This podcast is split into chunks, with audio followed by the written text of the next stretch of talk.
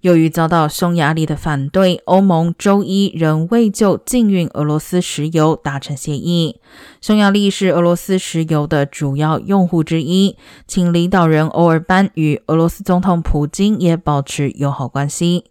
此前，外界认为有希望能及时在峰会间达成协议，以表明欧盟在俄罗斯问题上的团结一致。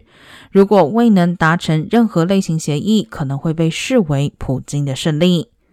欧盟大约百分之三十六的石油进口自俄罗斯，俄罗斯是世界第三大石油生产国，仅次于美国和沙特阿拉伯，也是全球最大的原油出口国。